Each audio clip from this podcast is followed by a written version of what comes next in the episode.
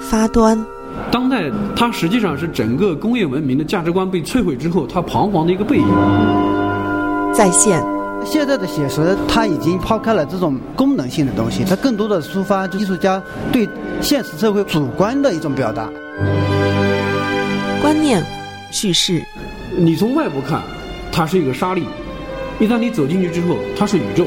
反思。回答：绘画在表面视觉以下或者以外有更多其他的一些承载。我们自己的当代艺术一定会发生，但是绝对不会是以二战之后那种形式。一场绘画世界的新学院主义复兴。我一直反对说艺术要有很多的条条框框。我们再重新定义写实主义，是不是因为它在当代也得到了很多的冲击？但是实际上，歌德讲过一句话：在限制中才能显出能手，只有规则能给我们自由。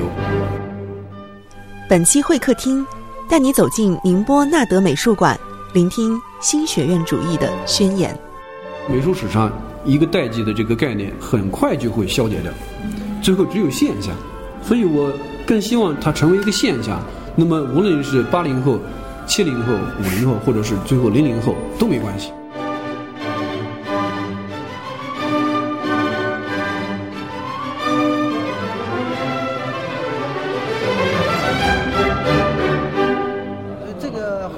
我觉得非常好的这一个，就是你可观性很强，你看每一组画，哎，感受力都不一样。呃，我真的是在找我最喜欢的一张画。我来的比较早，我走了呃整个场馆，我走了有三圈我在每个人身上都看到了很强烈的优点。最大的优点就是它有很多不同的呈现，虽然大家都还是以一种写实的形式来呈现，但是它各个风格跟样式还是非常的多样的。这样我觉得就做展览就非常的有趣。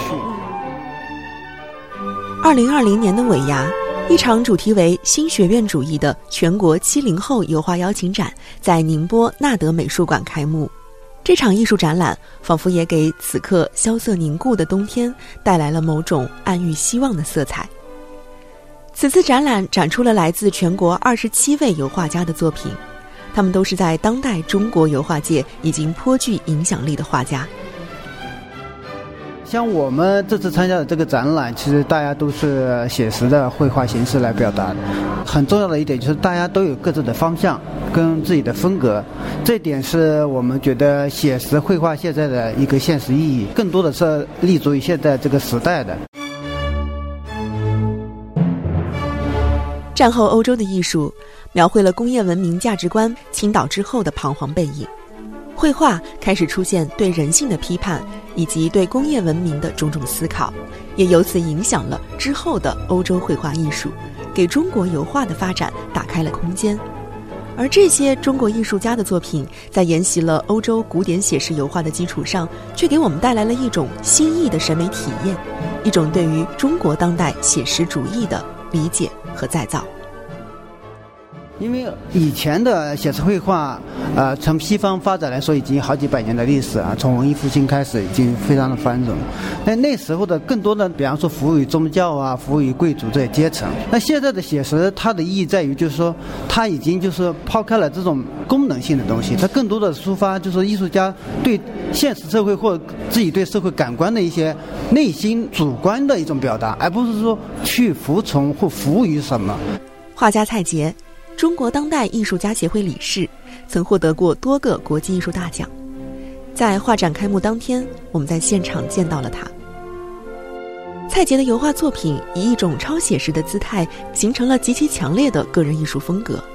这种近乎于相机拍摄的视觉感，让人错觉是在看一张被放大的照片。它打破了我们对于油彩固有的印象，表现得细致入微、轻盈剔透。其实每个画家他都有自己想要表达的一些意愿跟一些，呃，我们所谓的个人风格。因为写实这个呃是一个传统的东西，但是我们在当下要做什么呢？就是我觉得要跟前人有所不一样。那我自己为什么会用这种方式来表达呢？其实也是不经意发现的，因为觉得家人在洗头的时候，感觉哎，这个泡沫呈现出来很很特别啊。那么就而且里面呃五彩斑斓的啊，但是你要捕捉它的时候，瞬间又没了啊。所以感觉它在变化过程中，瞬间产生了一些美感。在我们画画人眼里，那我觉得它很特别，特别是在一种刻意的放。大或者定格以后，它呈现出来一种异样的一些视觉感受，这是我自己觉得比较乐见的，所以我也愿意这么去做。这组名为《浮生》的系列作品，就曾经引起过画坛的震动，也成为了蔡杰写实主义绘画观念的呈现。蔡杰所坚持的写实主义一反传统，用另一种视觉经验复制生活原貌。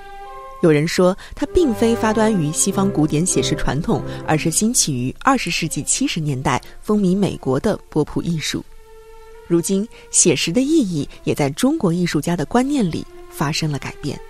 因为以前的画家，他通常不把一个特定的东西来做个着重的表达。我觉得这个就是有一种视觉上的突破吧。绘画在表面视觉以下呢，或者以外，有更多其他的一些承载。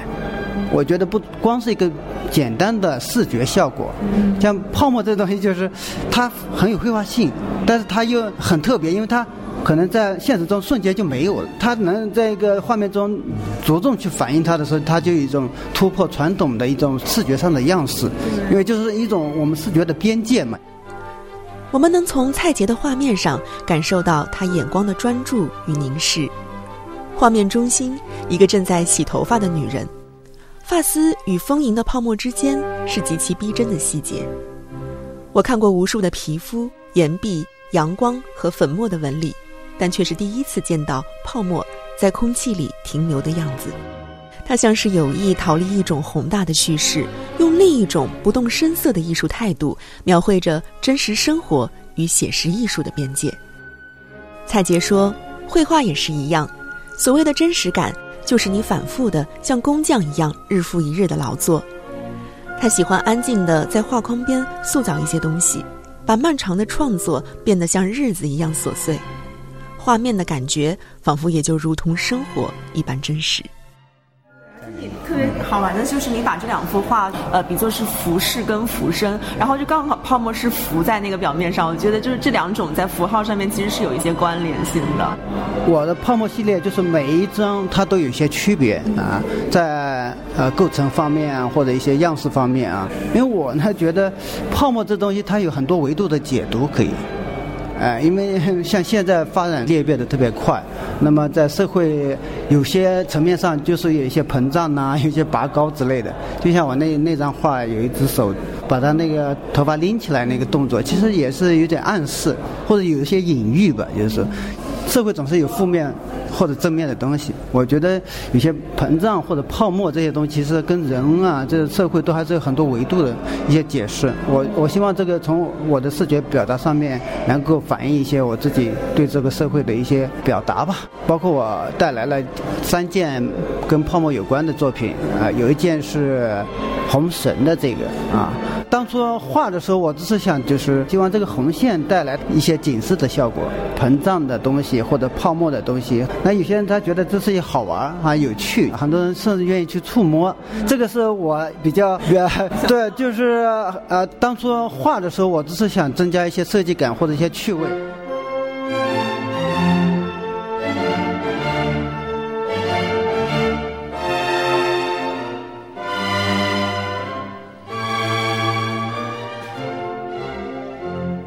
蔡杰他画的那个泡沫是吧？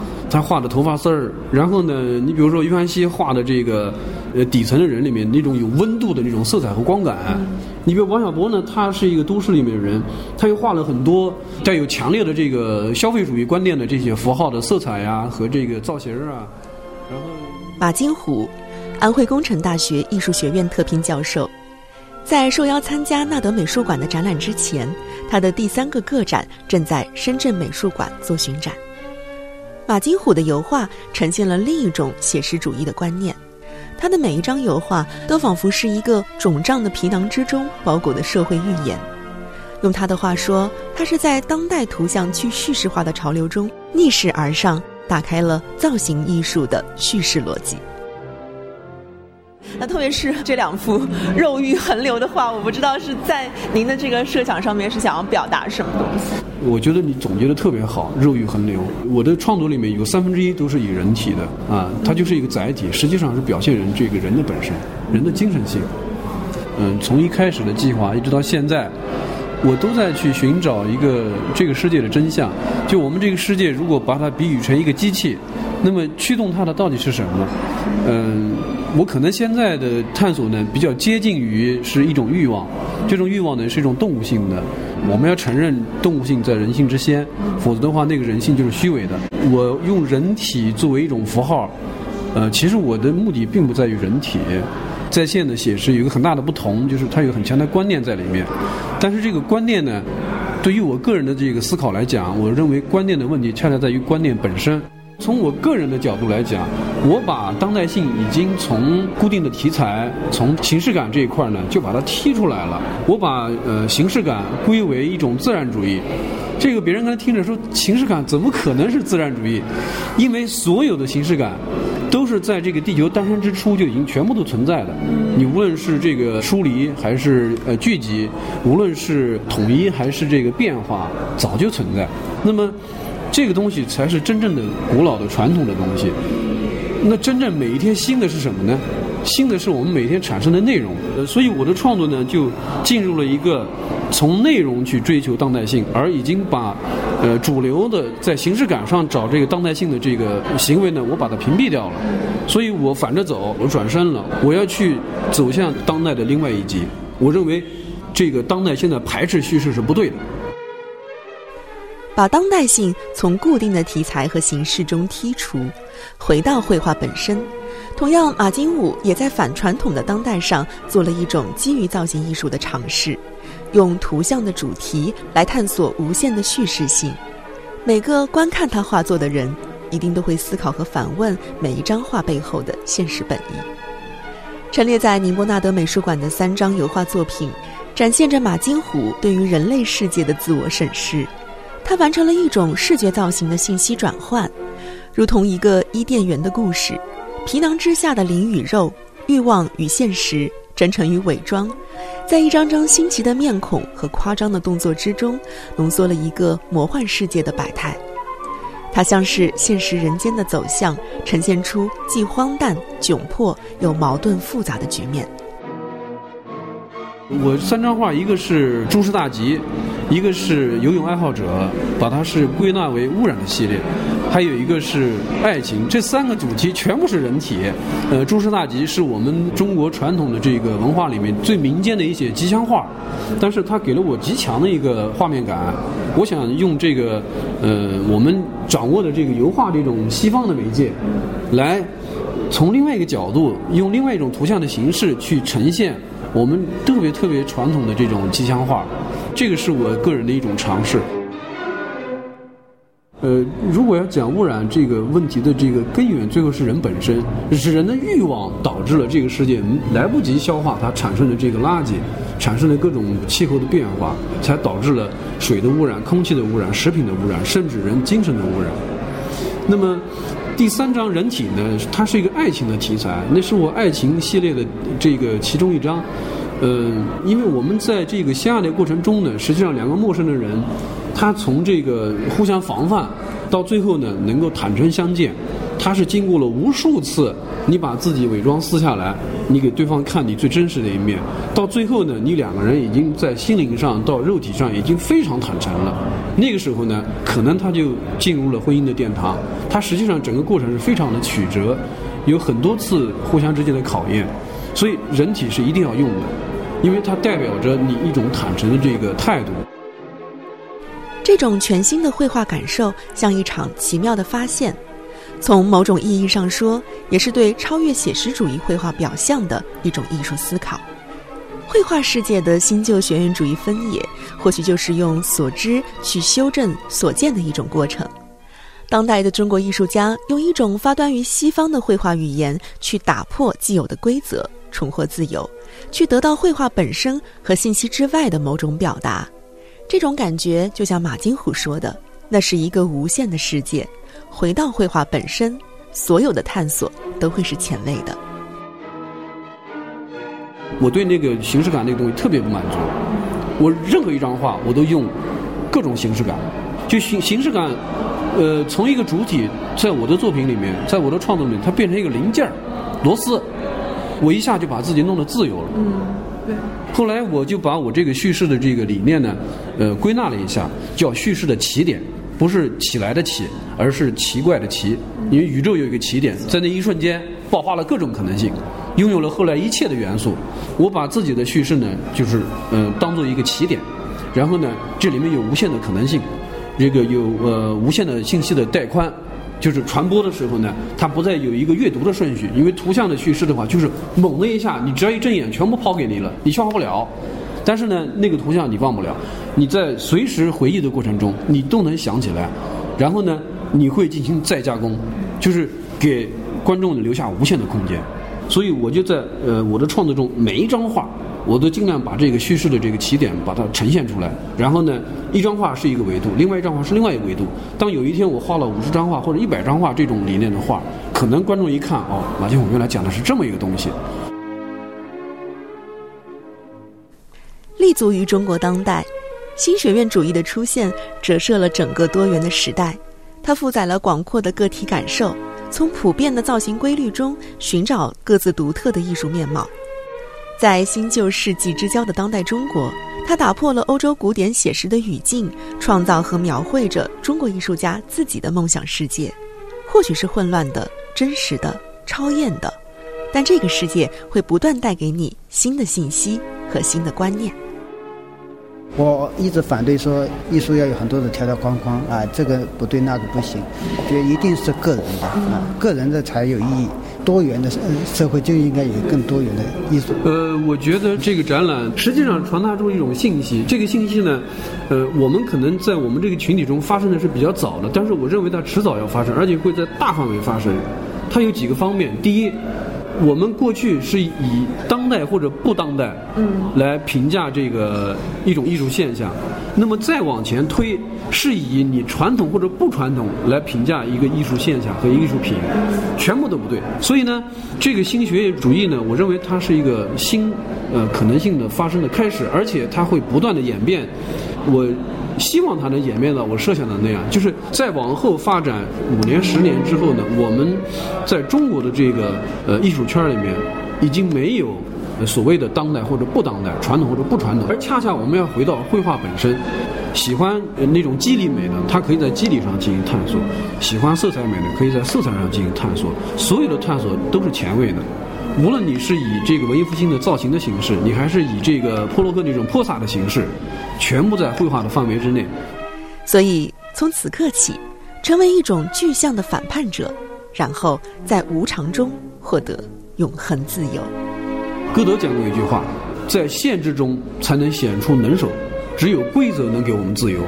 就是你从外部看，它是一个沙粒；一旦你走进去之后，它是宇宙。绘画、科技都一样，在某一个时代，它一定会呈现出它这个时代的一些特征。呃，我们写实也一样，更多的观念性的东西产生，但只是用这种方法来表达。我们这些人的观念写实和我们的当代性，跟之前中国所有发生的现象都不太一样。可是这种可能性已经出来了。我觉得纳德美术馆能够连续的做这种展览，一年一次，有五年、十年的话，这个东西就成现象了。那个时候呢，整个这一代人对。西方的这个绘画在中国的一种新的这种生长，它就有一个集体的回答。感谢收听本期会客厅，下期再会。